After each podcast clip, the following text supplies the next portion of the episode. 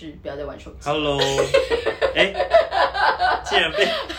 欢迎大家回来收听我们的 Rolex Academy。然后我是叔叔，我是诗诗。他是刚刚在那边玩手机不开场的人。哎、你看一下我手机，我手机摔坏，我这什么说状况？这什么？呃，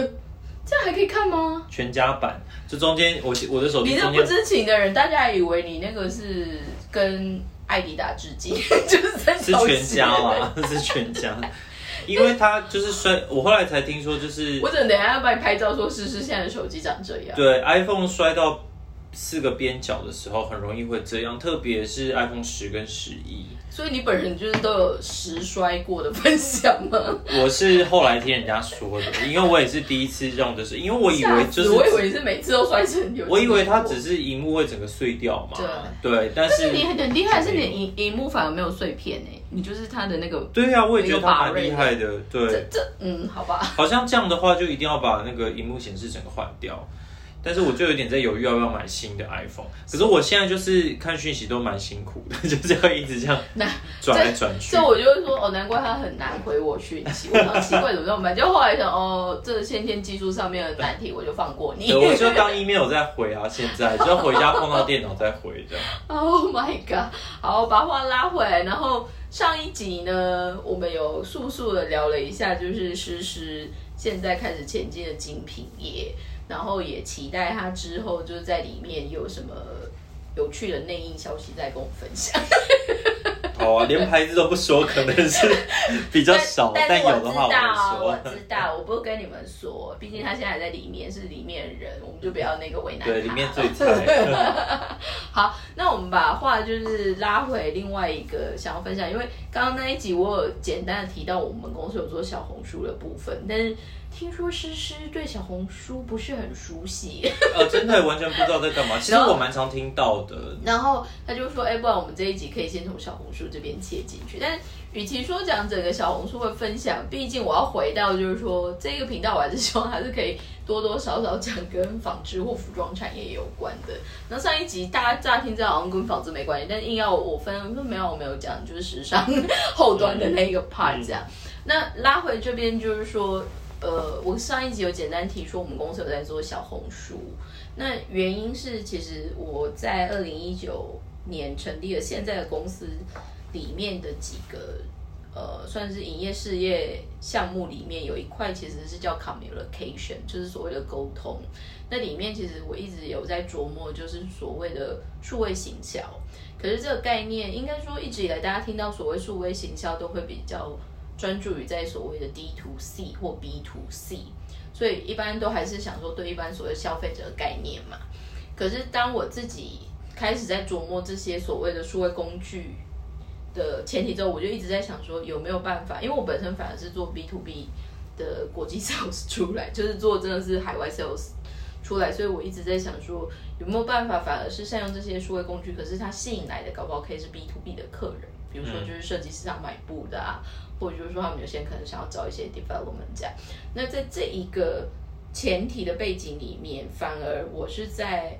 二零一八。哎，二零一八年的尾巴，就是还没有正式成立公司之前，但是大家决定要独立的时候，我就开设了我们现在的 Rolex Studio 的 Instagram，嗯，然后那个就是同步就会接到 Facebook 嘛，嗯，但是我后来就是因为我的发信里面多多少少中日英都会有，那英文跟中文算是比较为主，但我就隐约就一直觉得说，为什么就是这样子的东西？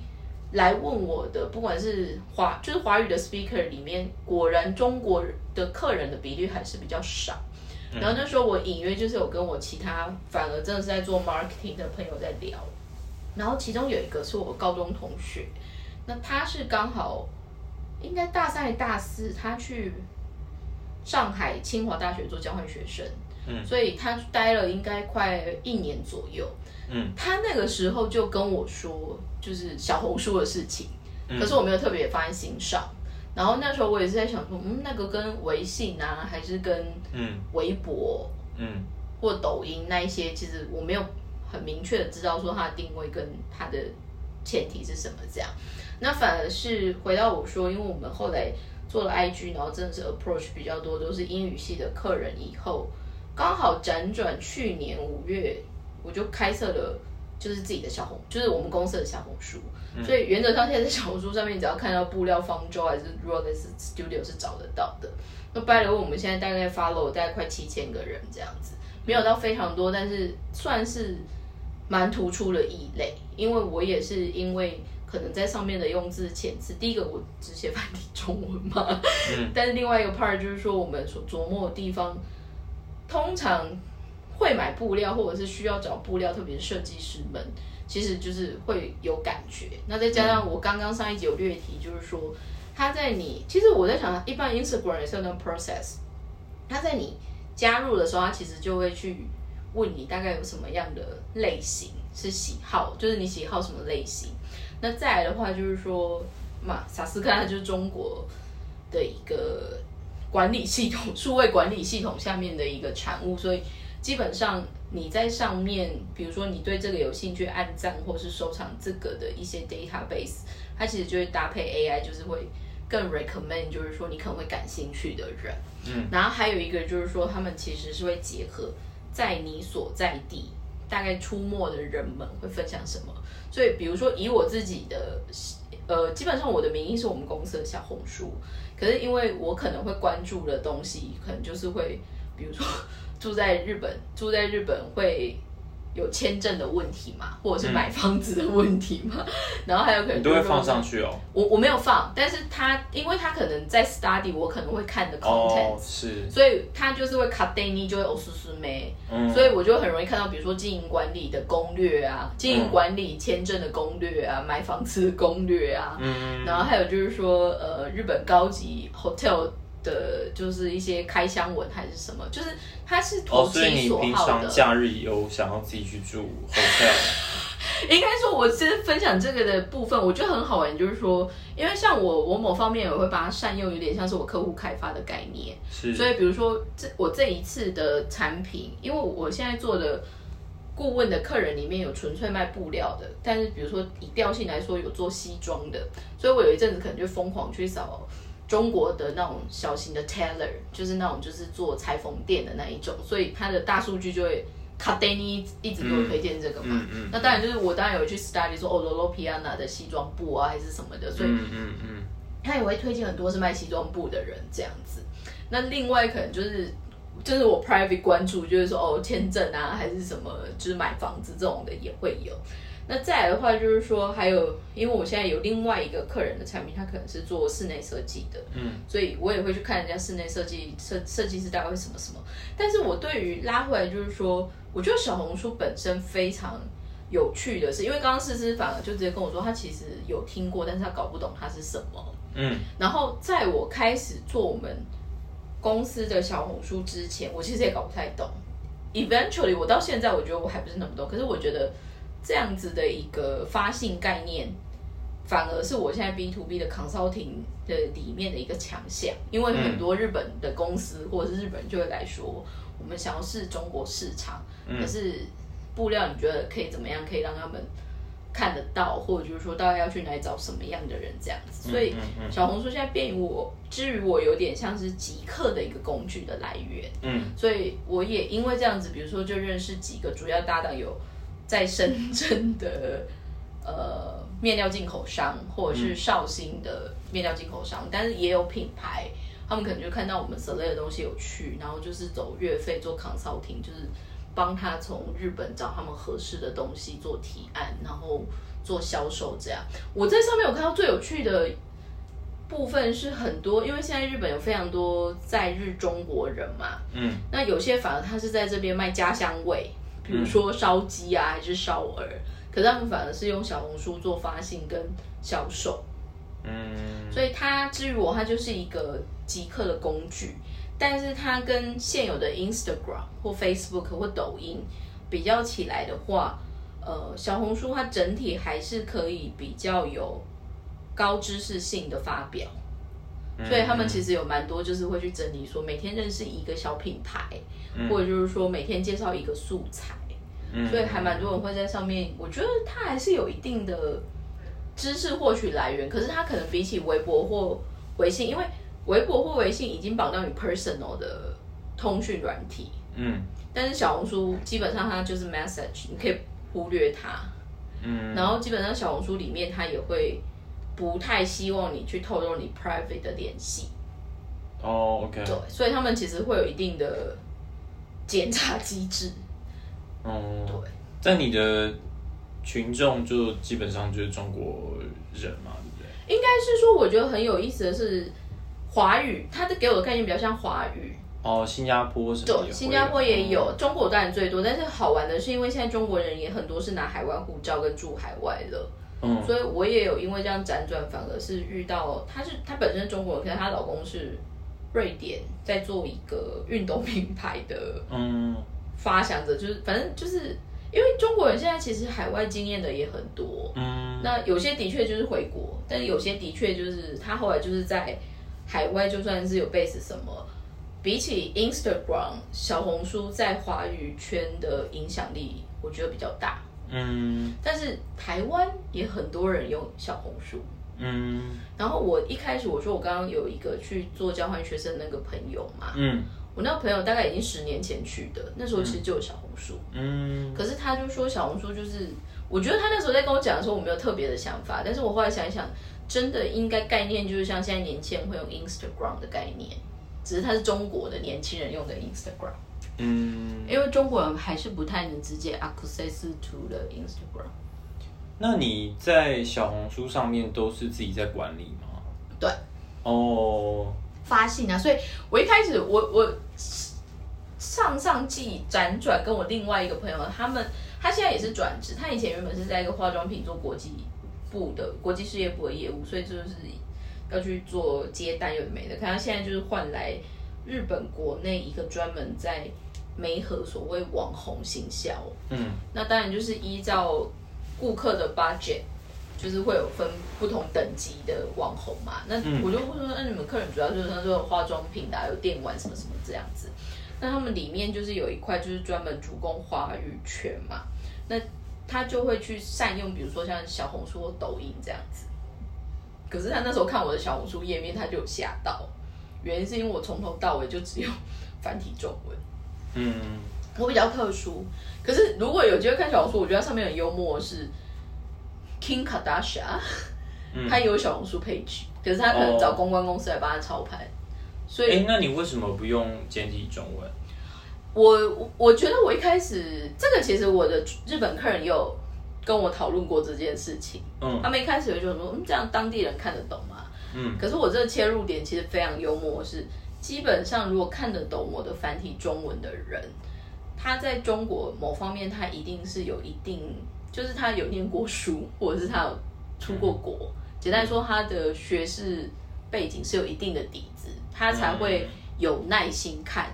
繁体中文，或者是他会想进一步跟我沟通。嗯那这个至于我其实就是一个筛选机制，因为中国那么大，嗯我没有必要每个客人都接嘛。再加上我们本身也不是面料商或面料工厂，我们其实最大的还是在卖我们所谓的媒合的价值。嗯所以如果他不是有一定理解力的客人的话，他其实也不一定会想要去付出这个成本来跟我们往来嘛。嗯。对啊，那你一个人在管理这么多账号，又有脸书、Instagram，嗯，然后还有现在小红书会有一点分身乏术的感觉吗？其实我不会、欸，而且我后来，因为你现在好像采访我的角度，我是我是这一集是打算报是这样子吗？臭小子，所以你不就是说这样我最轻松？没有，但是因为小红书我真的发表不了什么，我刚刚才看了大概十秒吧，就是你展示它页面。但是昂拉那天我有一个另外一个问题哦，你是你刚刚问我就是说，如果同时就是做这些 operation 会不会很累什么的？我觉得我比较 lucky 的是，因为我反而是 B to B 的人出来的，所以我们本来有的一些知识或者是分享的一些背景是算有趣的。那我其实只是把它换成一般人大概看得懂的部分。嗯所以跟一般纯做所谓 digital marketing 的人比较起来，我们的强项是大概我的梗很多，嗯他们多数反而不一定有那么多梗，可是他可能会做很多 visual 上面的或者是互动型的，但我们不用。嗯。然后我们做的就是使用，因为我们有很多客，我我后来在中国真的有遇到客人是，他可能看我给他的小影片或者就是那个照片，他觉得 OK，那就先叫吉米来试。嗯，他就从头到尾都还没有摸到，可是他说那就试试看吧。嗯。对，所以那，我觉得是这个到底哪边是对，哪边是错没有，但是我觉得，因为我们产业某方面很 suffering，在网络上面不一定有能见度嘛，就是大家不知道，所以我觉得先从吃到的这个切入点做下去，做这些 operation，其实我觉得没有什么太大问题。嗯，但我觉得产产出 content 是一回事，可是因为你虽然说你提到用这些呃小红书啊、Instagram，、你是希望去 approach B to，因为你是 B to B 出身，所以你希望 approach B to B 的客人。嗯但不可避免的，你在这些软体上，你会 approach 到的人，大部分都还是。虽然他可能也是 business，可是他更像个人，因为他可能就是艺人公司啊或者什么。那当你这样子的呃 in in inquiry 一多之后，你不是就会还是一个人有一点分身乏术吗？你没有有的时候觉得我天哪、有一点喘不过气。其实我觉得这这个就是我现在的经营模式里面一个有趣的不可取代性。嗯因为某方面，因为比如说像一开始我也有到有一点瓶颈，嗯但是到后面大概从就是第一季，第一季我在小红书刚开始，再加上很积极曝光之后，一天真的大致上来的客人，嗯就是纯粹说，哎，你们在干嘛的、啊？然后你们能做什么的那样子的客人，一天我最多 pick 可以接到五十组，嗯就是真的来询问的。但是从这样子的前期的这样对应之后，可以立刻回答。对，因为我后来我跟你讲，他很妙，他的他其实可以设一些简单的自动回复，哦对所以第一个就是自动回复的这个 part，大概就已经可以分类掉一票人了。特别是中国，他们不是那么可以理解知识彩的国家嘛，所以基本上大概就是说，哦，我们现在在做的事情要收这个费用，大家就会就会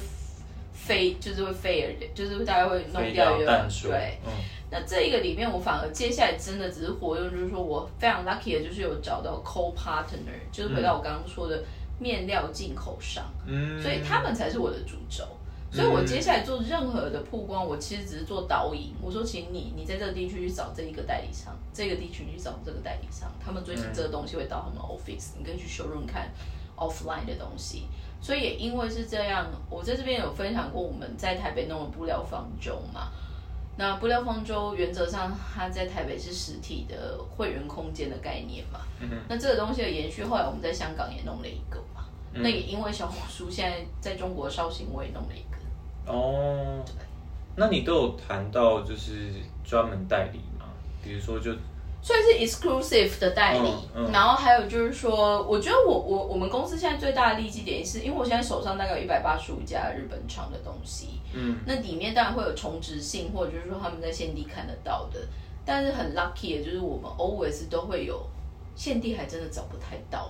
因为这些，我的意思说，这些厂的管道只有你，然后你现地的那些，比如说像你刚刚说深圳的对，那个经销商，然后香港的，哦，香港是比较像布料方舟，嗯嗯，可是他们也都是源头只有你，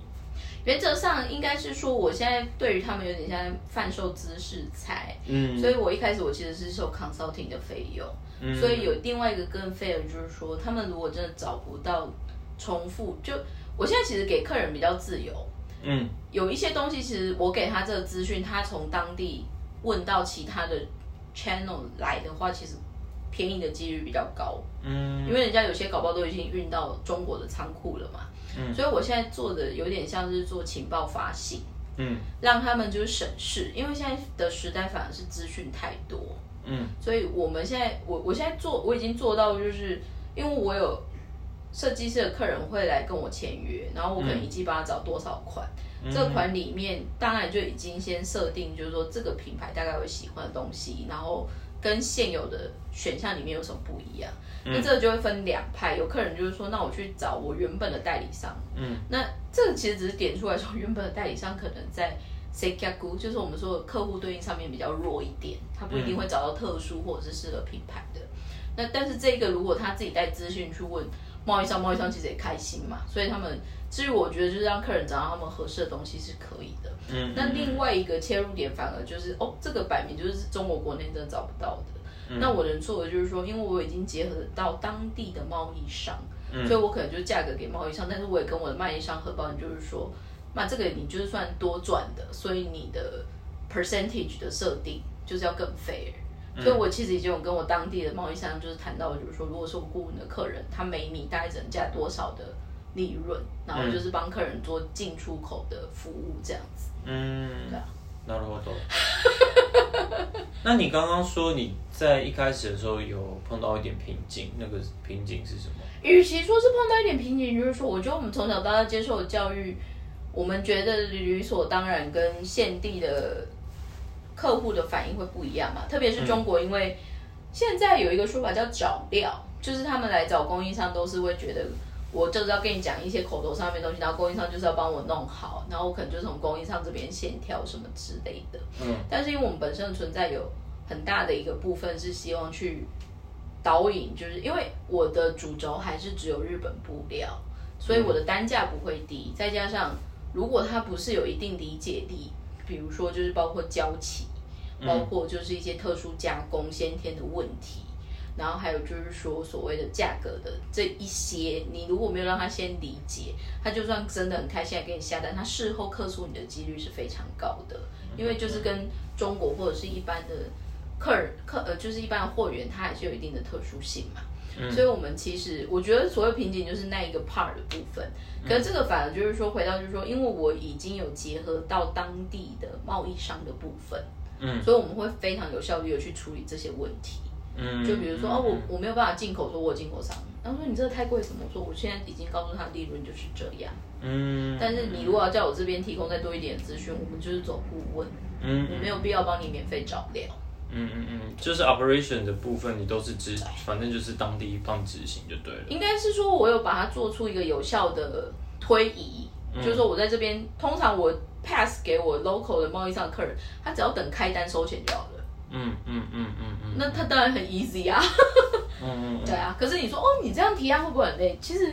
这个就是为什么我们公司其实现在接下来会有另外一个问题，就是说不是那么好找可以同样复制这样对应的服务人员，因为现在纯主要是我嘛。嗯对，所以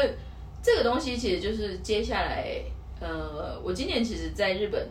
有拿了一个还 OK 的补助款，然后就是在导入所谓线上跟线下的日本制的布料，还有就是日本制的成品的贩售的一个模式，这样子。嗯，对啊，所以目前一个人都还尬得过来。我是觉得未来的时代，应该是说，因为我们我们传统在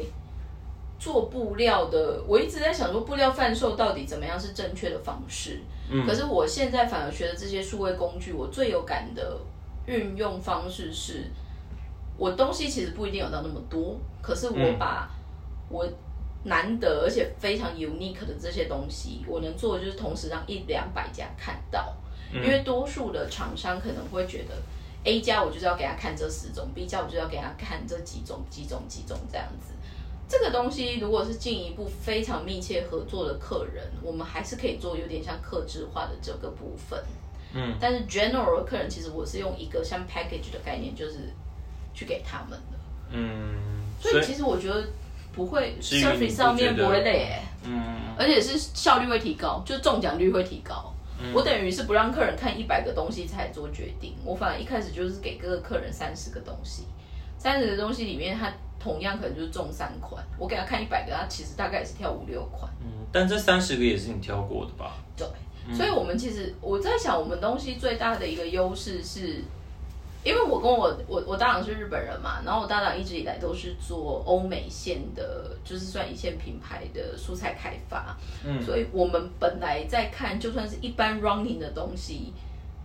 就是有点像你知道竹地市场不是中间有那个 Nakao 罗西，就有点像是。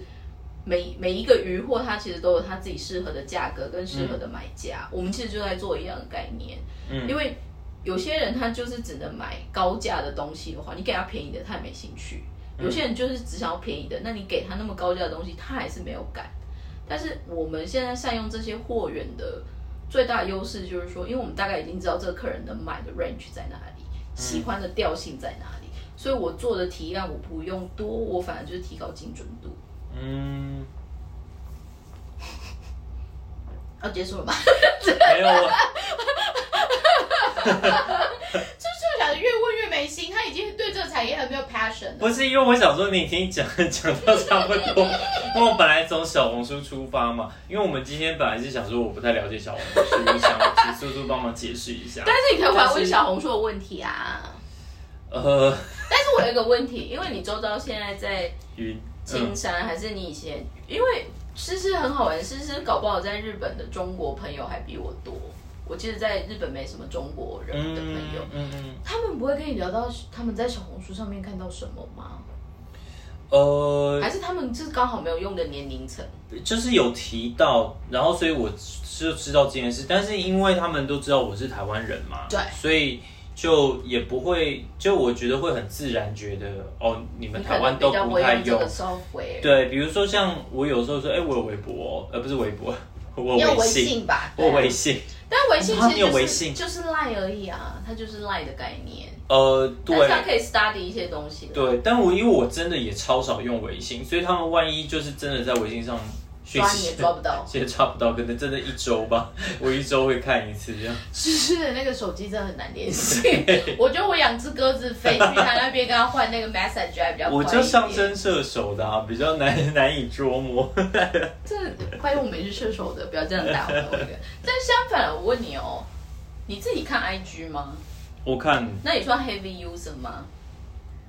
呃，算，因为我。我本来是脸书的 heavy user，但是我不知道前几年看到有一个新闻说年纪大了才用脸书，我就大惊，然后从此之后就赶快转向 IG。但是你因为大惊有转去这怕就有点长辈了，就有点长辈，就就不想被说是长辈嘛。然后重点是前两年就说现在又要用抖音嘛，然后抖音我真的用不了。但是我昨天刚好看到有前天有一个人在分享。因为抖音反而现在是很很样的族群，就真的是国国中生、高中生那一挂，甚至国小。然后那天分享什么，就是有一票就是很擅长用这些数位工具的小孙子，他可能就是比如说在 Okinawa 的阿妈还是什么，他就是专门用这个去记录，就是那种银发的长辈，然后意外就是拔蜘蛛，就是他们就说哇意外爆红这样子。所以我就想说，很多数位工具其实它用。我觉得第一个重点就是说，看你怎么用，跟数位工具之于你的目的是什么。如果你 just for fun，因为比如说像你爱看 IG 的原因是什么？因为 IG 最近的功能有点转换，很多往影片走，但是被就是被抨击，你知道吗？哦，我不知道为什么被抨击。应该说你现在如果使用 IG 的话，上面会有简单的 post，跟有一个叫 reels。reels 的话，它其实基本上是偏向抖音是影像，所以它是影片。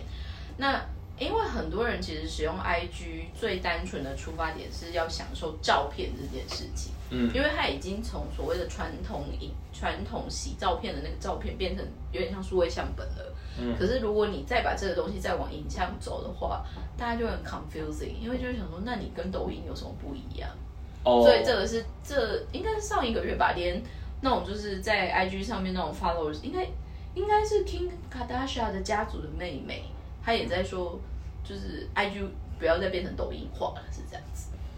哦，我的确觉得，其实我不介意，但是，但我的确觉得又有照片又有短影片这件事让我觉得有点困扰。可是，其实我也就是有看过一个说法是，抖音的出现，然后连带让 IG 有这些短影片，然后脸书其实 IG 跟脸书都可以放短影片，YouTube 也可以放 Shorts 嘛。对。所以其实这，所以其实这暗示着那个短影片的风潮是在。就是现现在已经是很流行的啦，但是它之后会越来越大。可是因为就是之前不是也在讲什么元宇宙啊什么那些东西，其实我觉得这最终就是会用一个方式做什么结合，其实我现在也讲不出来。可是我觉得，可是我觉得就是因为短影片的构成，毕竟就是比你照片在修图啊还是什么，是要放更大的更多的心思，你要稍微有一点。就是你可能不一定做到分镜，但是你要有一点 idea，不然你那个影片本身本身很无聊嘛。所以我觉得短影片，其实我觉得抖音在至于至少我自己好了，我不会说我们整个年代，但是我说至于我自己，我对于看抖音，第一个我不用抖音，嗯，然后我对于抖音我很 confusing 的是，因为它做非常多是一个动作的重复，就是反复的重复。对，那至于我就有点像我们小时候在看天线宝宝的感觉，我就会觉得说这个有什么 charming point，但是后来发现年轻人在看这个东西的时候，他反而对于就是这种其中动作的反复，比如说他们在学一个跳舞或学一个小游戏，对，很容易就是散播出去这样。嗯，嗯所以至于我，他有点像是，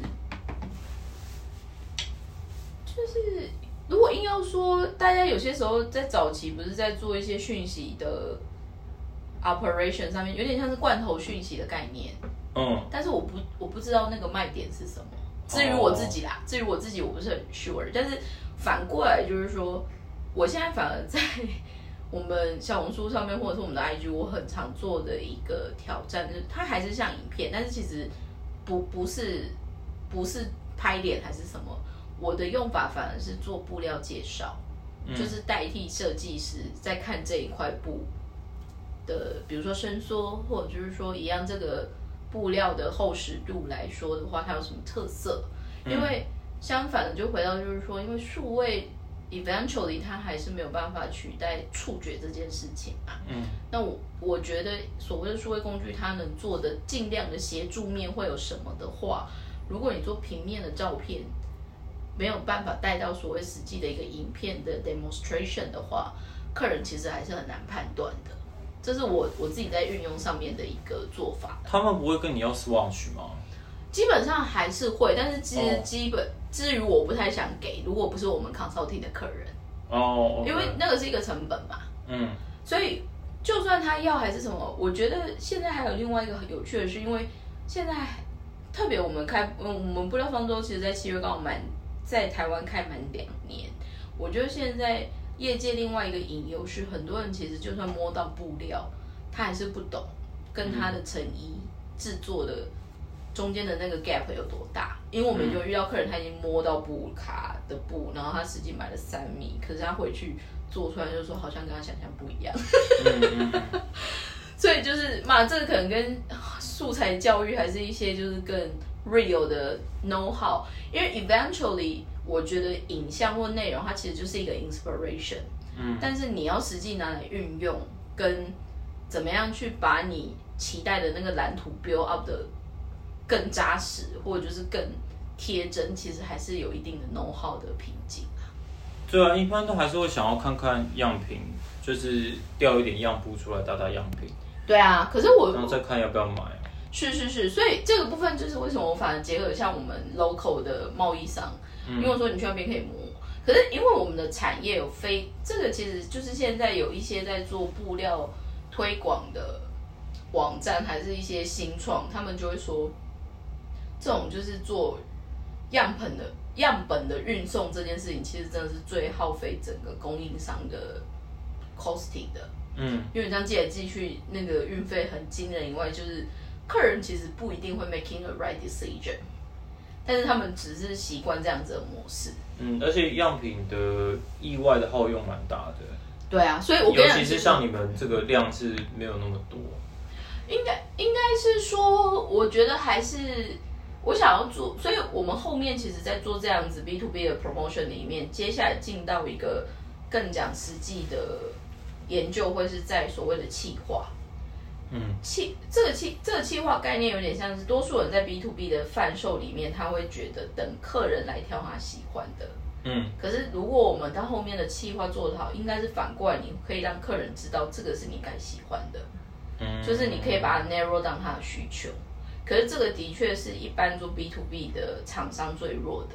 因为大家还是原则上觉得品牌至上，嗯就是我要服务客人嘛，然后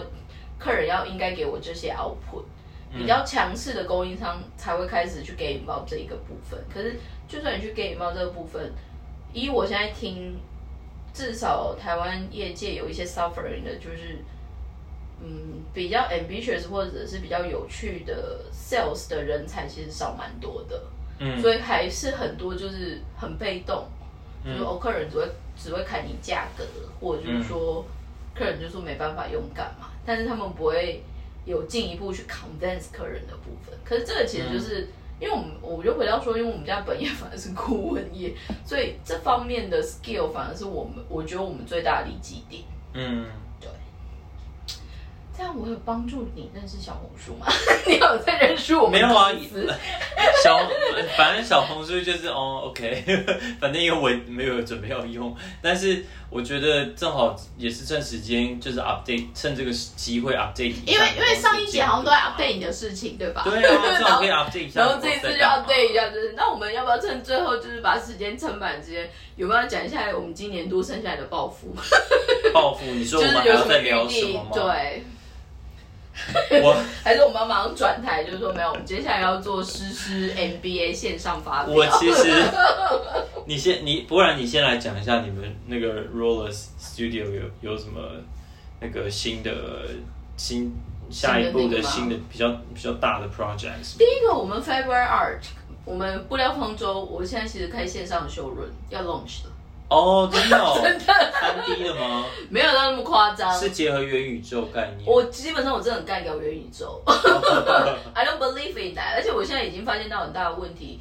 现在台湾有太多设计学校太痴迷三 D 设计，但是学生很会画图，跟他能不能做出衣服是很大的 gap。嗯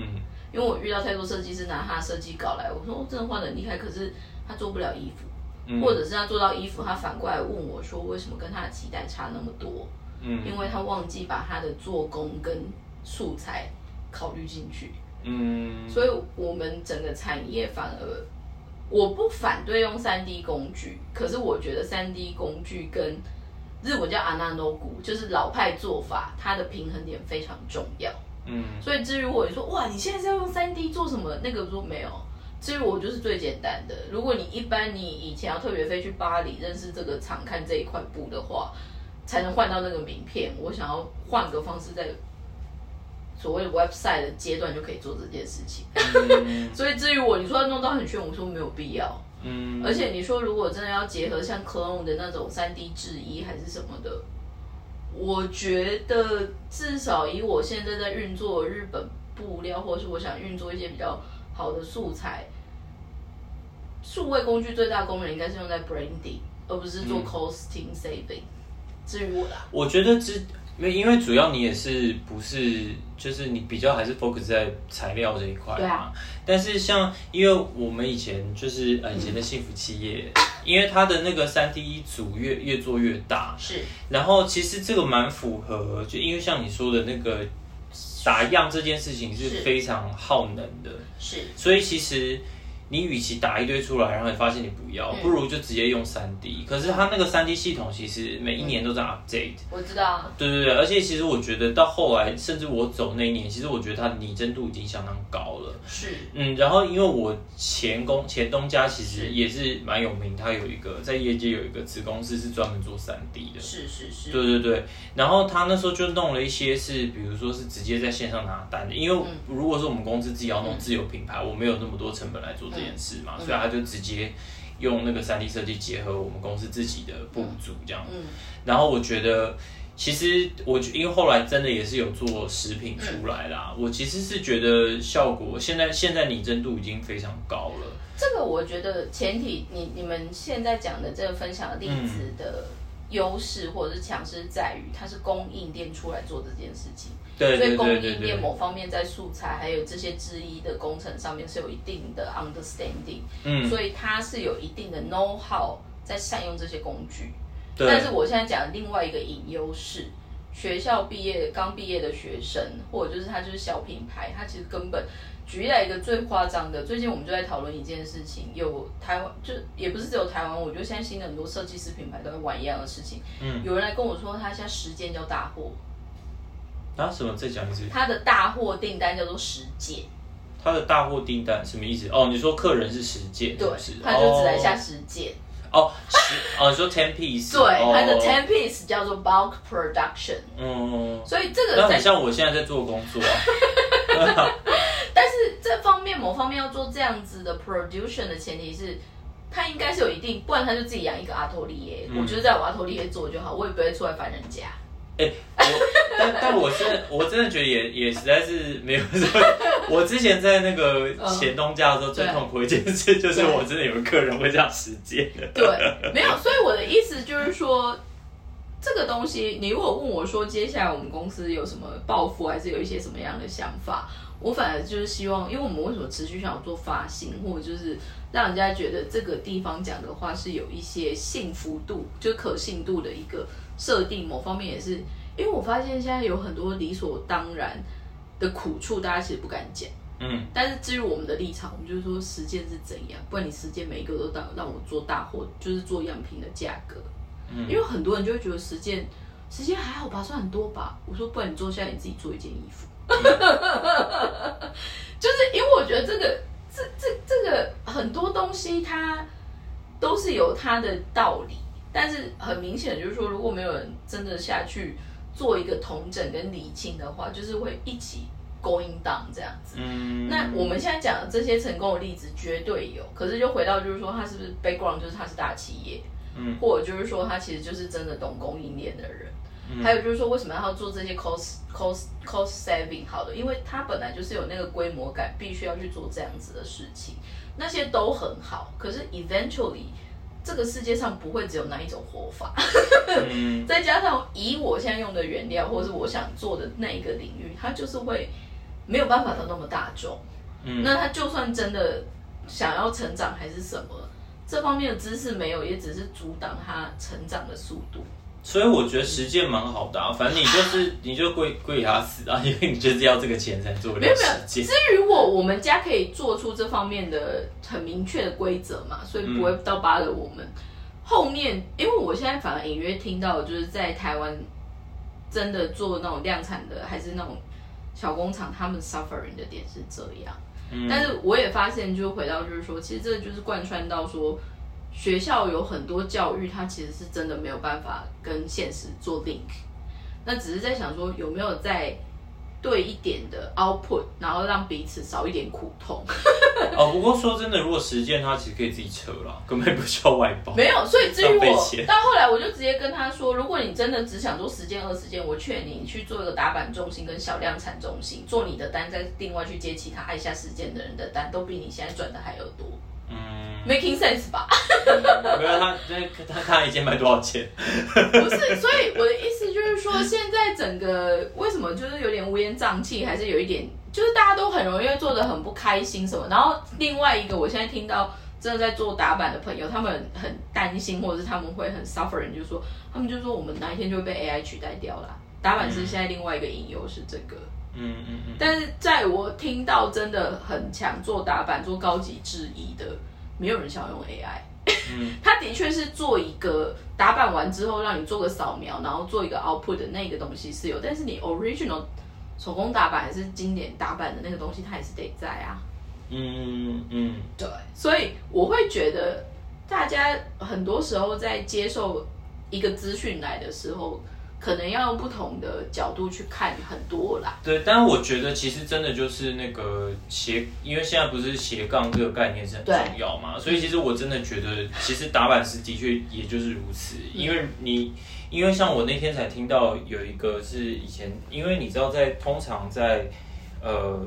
工厂的那种打板师，嗯，他们其实很多是也也没有真的受过训练，就是边做边学但是就是技能慢慢 daily 的技能培养出来。对对对，可是问题是，其实通常大规模生产没有手打板这件事嘛，嗯那那个那个你电脑就是现拉一拉，嗯有一点那个观念在，其实那个技能本身不至于那么难。嗯那当然你还是要很细心。嗯可我那天听到有一个之前就是认识的，嗯呃，算是有共事过的，嗯嗯然后他就是。反正就出了一点事情，就变有点半，就手有点不能再使用了。嗯然后，所以他应该是右手不能使用，所以他就不能再打板了。嗯然后他就对自己真的很，就是很很慌，因为他就是三十几岁，嗯对，就是只会这个，从小就在做这个。因为你知道那些工厂的人，所以后来好像就去类似做生产，就是去看进度啊，干嘛的。那但是我觉得我我我我觉得真的就是这个，因为有的时候像嗯像比如说你觉得自己的专业很强，你可能就会觉得啊，那我可能就不需要去碰一些什么什么什么东西，我可能不需要有会计的知识啊，我可能不需要学英文啊，或者可是因为现在时代就已经不是那个样子，每个人都在 multiple 的对。skill 的 development。对，像我觉得 反思以后当然不会完全不见，嗯。因为就是你还是有很多需要用人脑判断的东西，但是它的需求一定会减少，因为其实就像包含那个三 D 设计，其实对。它原来的初衷真的就是为了在帮如果哪一天这个人才不足的话，对打板嗯。跟现在根本老实说也没有车缝工了嘛，到时候找不到，完全就是我以前刚离开供应链的时候，嗯，那时候的那个车缝，就是在车样品的人是每一个月在这样减少的，就退休了以后就再也招不到新人进来了。嗯嗯，所以其实就是我觉得这是两两种状况，一种本来是为了补充人力不足才去发展 AI，但 AI 的发展之快，的确也可能会取代到部分就是原来现有的工作，所以我觉得大家能够有这个斜杠的概念在是很重要的。还有就是说，如果你看你看今天上半集我在分享的感觉，我觉得每个人可以思考，就是说这个工具它就是存在，而且它意外有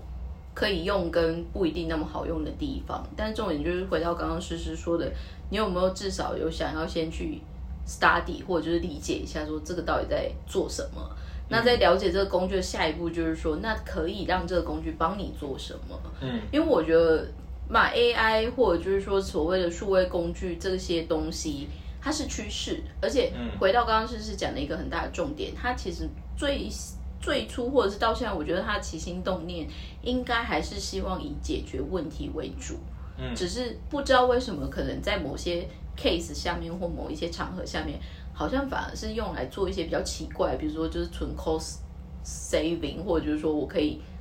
呃，更更用更低的价格去请人力还是什么？就是它有点被滥用，而不是它不能用，对我？我我我举一个例子，最快速，因为我那看了一个报道，然后他就是在讲 AI，、我其实内容完全忘记，我记得最终就是记印象很深刻是他的结论是说，对，其实现在很多软体工程师就是很悲哀的一件事，是就是他们花了非就是现在逢高继晷的在开发这些软体啊、孜孜城市啊、AI 啊，最后其实就是在取代自己的工作。那其实像比如说早期那个以前好像听说英国在呃有一个工作是就是每天一一早就是拿着一根长杆子在路上走去叫人起床的，嗯，比如说他就敲敲叔叔家的那个窗户、啊，就是听起来喽，黑喽，然后他就叫叫床者，是，但是闹钟出现以后，对，这些人就失业了。嗯所以我觉得这个是，这个就是一个时代的演变一定会产生的现象。那那些教床者，他一定要会别的技能啊，他一定要能够 我 接下来可以唱歌还是什么之类些，的。对啊，就是应对该鼓励大家。至于我觉得要讲一个很，可能人家有些时候是怎么过度 positive 还是怎么样，但是我真的觉得任何的危机都有可能是转机，但是我会很明白的，就是说很多时候可以想出转机的人，某方面他也是有一定的。运底一直，他可能已经有真的持续在 input，或者就是他真的有一直在学一些东西，不然你也很难想出什么好招。所以说出来有点累，但是 eventually 相反也搞不好有有数位工具，其实每个人在学一些新的东西或得到 input 的可能性，其实已经比以前的人幸运很多了，只是看你怎么用。嗯嗯嗯我只能说这一集的最后，我们真的好像回到 academy 的感觉，非常的有知识。非常的杂谈。好哦，所以谢谢大家今天收听我们的 Ruraless Academy。然后我我发现我上一集忘记讲我们的小结语，然后这一集还是有回来要讲一下，就是我们希望听的这个频道，大家会觉得说啊，有机会进这个产业还是不错。虽然如果有人不小心离开的话，也可以想想在这个产业开心的事情。先想先想想怎么进半导体比较实际。干嘛一直会绿劝大家去弄晶片，真的是。好，谢谢大家今天的收听，拜拜拜